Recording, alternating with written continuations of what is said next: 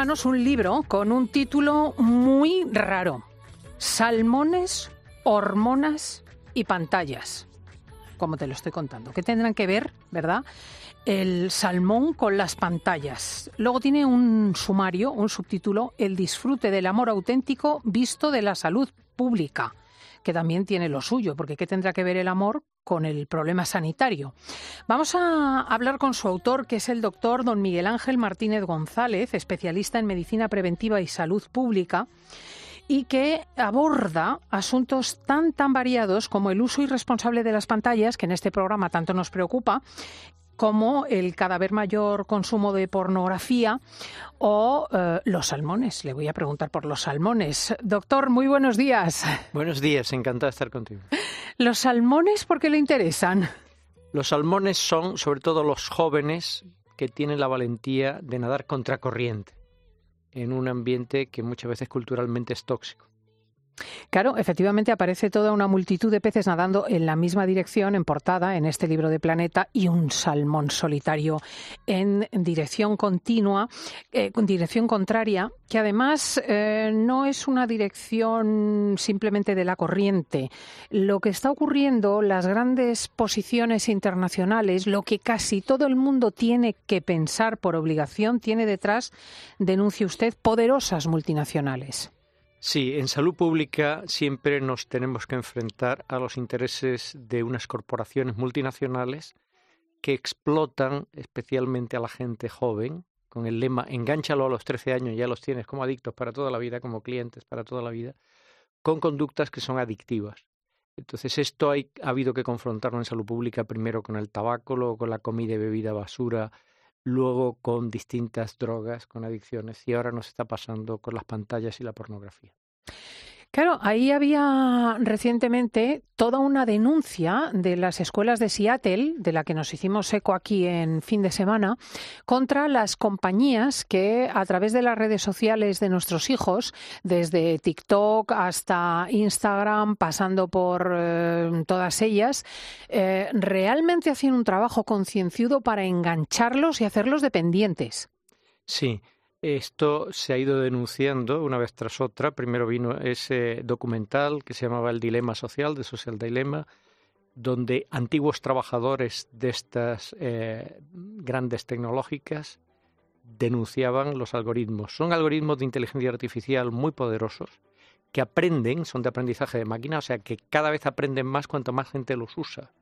Entonces el cerebro de un adolescente, de un joven, se tiene que enfrentar a una inteligencia artificial tan poderosa que cada vez sabe más cómo engancharle, cómo tenerle más tiempo ocupado con la pantalla. Esto les quita sueño también, les hace adictos y esto perjudica su salud mental. Tenemos evidencia científica de que esto perjudica su salud mental y cuando se pregunta a los que más lo han investigado, te dicen, ¿por qué hay esta crisis sin precedentes de salud mental en los jóvenes? Dicen las pantallas, las redes sociales, el darle móvil tan prematuramente a los hijos fijaos qué consecuencia tiene que, por ejemplo, la ideación suicida os suena, porque quien más, quien menos ha recibido una alerta en su teléfono móvil con relación a un adolescente o un joven que ha desaparecido de su casa, la familia lo busca, al cabo de un tiempo aparece fallecido en algún lugar. Es un problema tremendo. En 2020 la principal causa de muerte entre personas entre 15 y 49 años fue el suicidio y parece que se ha establecido la relación entre el consumo excesivo de la pantalla y esta ideación suicida Sí, es eh, algo que está eh, sustanciado, también se ha relacionado con la depresión, eh, está sustanciado por evidencia epidemiológica, por estudios epidemiológicos, que encuentran una asociación como la hemos encontrado con el tabaco y el cáncer de pulmón o como la hemos encontrado con las bebidas azucaradas y la obesidad, ¿verdad? Lo que pasa es que esta, esta asociación pues se ve que tiene una repercusión que tiene a todos los psiquiatras asustados de lo que están viendo ahora, que no solo es con la ideación suicida, también es con otras patologías psiquiátricas, por ejemplo, con las autolesiones.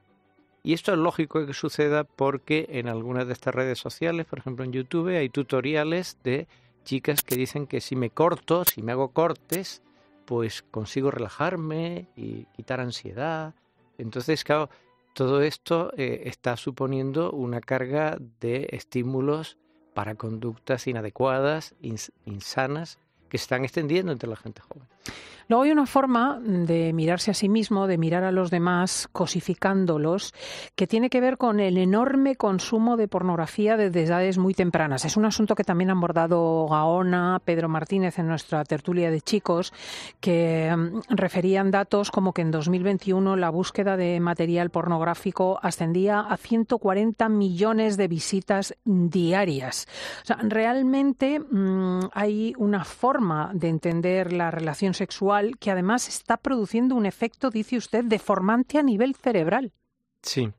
Esto no es pseudociencia, ya hay evidencia científica de que el consumo de pornografía, eh, especialmente en la gente más joven, pero no se puede limitar a gente más joven, produce no solo alteraciones a nivel funcional en el cerebro, sino también alteraciones morfológicas, estructurales. Por ejemplo, reducción de la corteza prefrontal. La corteza prefrontal es lo que más utilizamos para el autocontrol, para la capacidad de gestionar adecuadamente los impulsos, ¿verdad? Que es algo muy necesario en la vida. Y sobre todo sucede, yo digo en el libro, que llega un momento en que alguien que antes iluminaba con una cerilla ya le suponía una cierta iluminación, una cierta luz, ya o tiene una bomba de napalm o no ve la luz. ¿no? Entonces esto sucede también como con cualquier adicción, que se va llegando primero a una tolerancia y luego un escalamiento de las... Y se recurre a un tipo de escenas pornográficas que son violentas contra las mujeres, que fomentan el narcisismo masculino y que acaban acuñando en los cerebros de la gente joven unos patrones de conducta que interpretan como si fuera lo normal en una relación sexual. Y luego el último paso de todas estas adicciones es pasar de lo que se ve a la acción. Y detrás del aumento rampante que hay de delitos sexuales está este uso masivo de pornografía, este acceso a la pornografía, que al principio es gratis, pero como pasa con todas las drogas o todas las adicciones, que primero se reparten gratis para luego tener clientes que ya he dicho, los, los atrapas a los 13 años y ya los tienes como clientes toda la vida. Y son negocios multimillonarios.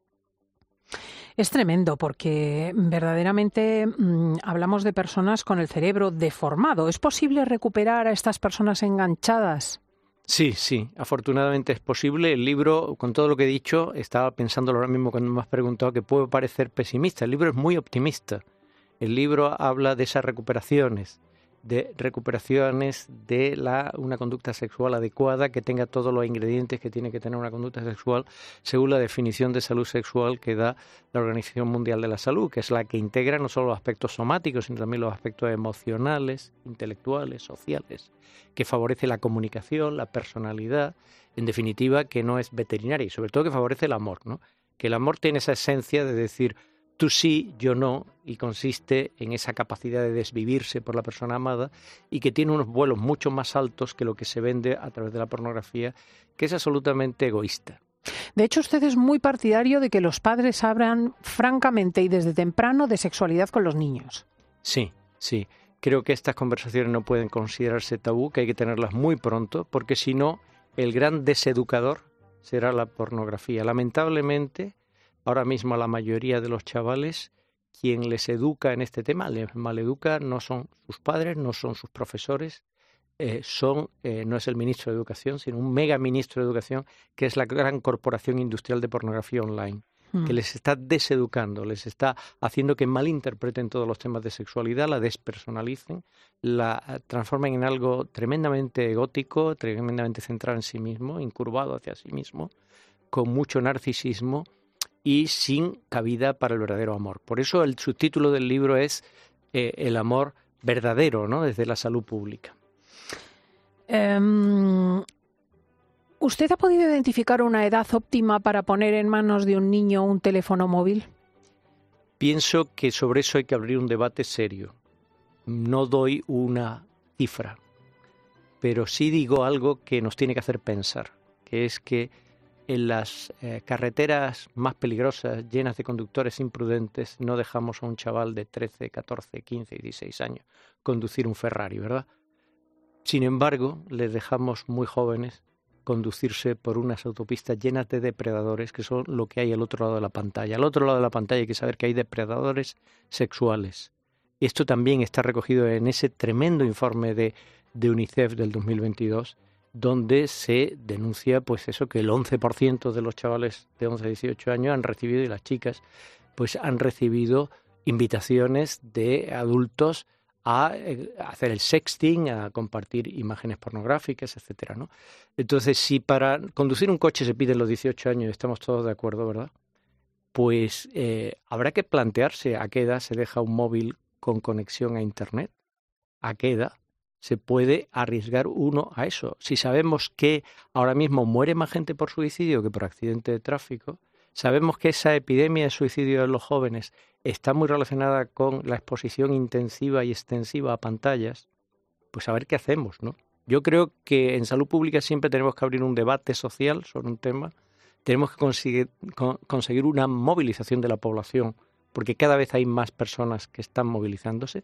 Por ejemplo, a mí me llama mucho la atención todos esos movimientos que hay de exadictos a pornografía que han conseguido salir después de mucho esfuerzo y han escrito libros, han organizado sitios web donde cuentan sus experiencias y, tratan por todos los medios de alejar a la gente para que caiga en esto, ¿verdad? Hmm. Hay un, ah, un, fenómeno del que yo no había oído hablar, y es difícil en un eh, observatorio como el de, la radio, que es el pubbing el mirar la pantalla del móvil cuando nuestros hijos nos están hablando. Esto tiene también consecuencias muy graves, nadie lo hubiese pensado. Sí, es una mezcla de dos palabras, phone, de teléfono, y snubbing, que, es eh, despreciar a alguien. Esto sucede eh, lamentablemente porque se está teniendo una conversación y de pronto alguien saca el móvil, hace como si está escuchando, pero realmente no está escuchando y lo que está haciendo es mirar la pantalla del móvil. A mí lo que me ha sorprendido es que cuando vas a las bases de datos de artículos científicos médicos, cada vez te encuentras más artículos que hablan del FABIN, del P-H-U-B-B-I-N-G, que es como se escribe. ¿no?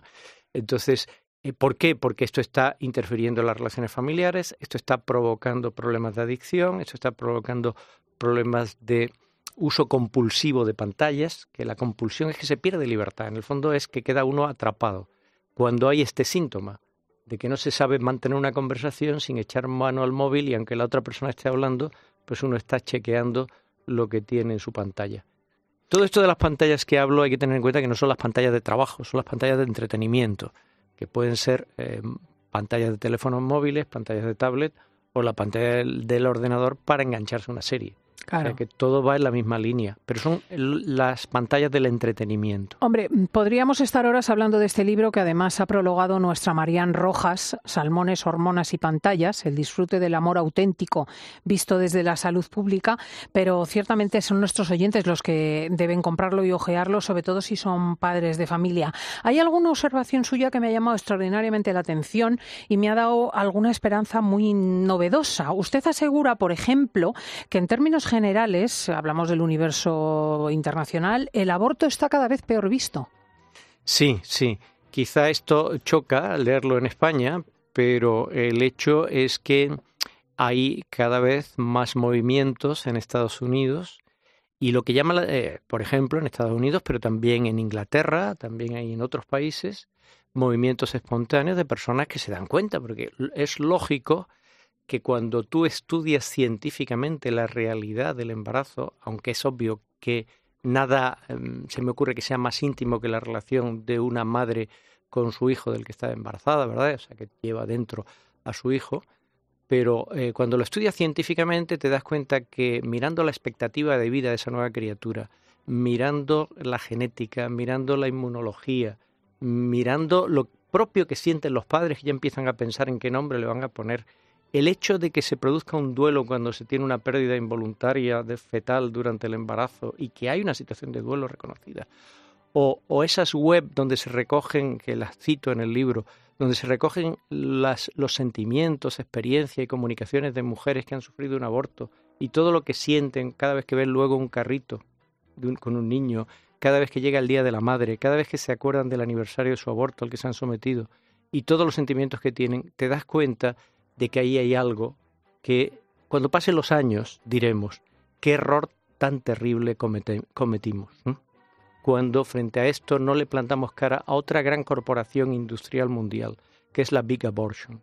Esto se le ha plantado cara, por ejemplo, a mí me ha, asombrado positivamente la película Unplanet, que cuenta la historia de Abby Johnson, o, todo lo que cuenta María del Himalaya, esta enfermera que trabajó en una clínica de abortos en Bilbao y que luego dio un cambiazo, ¿no? Y que hay vídeos suyos por internet, ¿no? Se pone María del Himalaya y encuentras el testimonio de personas que están dentro y que se dan cuenta. O todo el escándalo que surgió cuando Planned Parenthood vendía órganos de fetos abortados y decía una de las directivas, yo lo que quiero es comprarme un Lamborghini. Detrás de esto hay una corporación que lo que está enfocada es a incrementar cada vez más sus ganancias, intoxica la opinión pública y yo felicito a la COPE porque en esto sois salmones. Como, radio. O sea, que nadáis contracorriente y os felicito, porque creo que cada vez tiene que haber más salmones y los va habiendo, y esto es un motivo de optimismo que hablan claro de este tema. Por supuesto que hay que tener la máxima compasión y empatía con la mujer que está en ese tsunami emocional de que se encuentra con un embarazo no planeado y no sabe qué hacer porque se le derrumba su vida. Para esa mujer toda la comprensión. Para eh, los tiburones de la gran patronal abortista no tengo tanta comprensión. Los veo como he visto cualquiera de las grandes corporaciones mundiales, multinacionales, que se han opuesto a los intereses de la salud pública, porque esto es un daño para los dos, para la madre y para el hijo. Y con un nombre detrás muy sencillo, muy antiguo, la avaricia. Pues este es el doctor Miguel Ángel Martínez González, un salmón muy gordo, que tiene este libro de salmones, recordadlo, salmones. ¿eh? Hormonas y pantallas de la editorial Planeta. Muchísimas gracias por venir aquí a fin de semana. Gracias a ti, Cristina.